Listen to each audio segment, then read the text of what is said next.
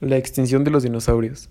Hace 65 millones de años se extinguió el último dinosaurio no aviario, igual que los gigantescos mosasaurios y plesiosaurios. En los mares y en los cielos, el plancton, la base de la cadena alimenticia del océano, se vio muy afectado.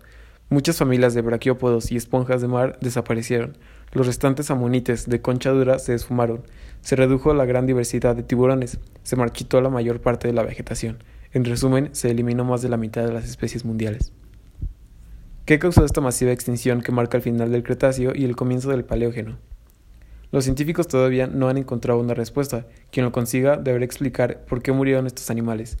Mientras que la mayoría de los mamíferos, tortugas, cocodrilos, salamandras y ranas sobrevivieron, las aves se libraron, al igual que las serpientes, bivalvos y los erizos, y estrellas de mar.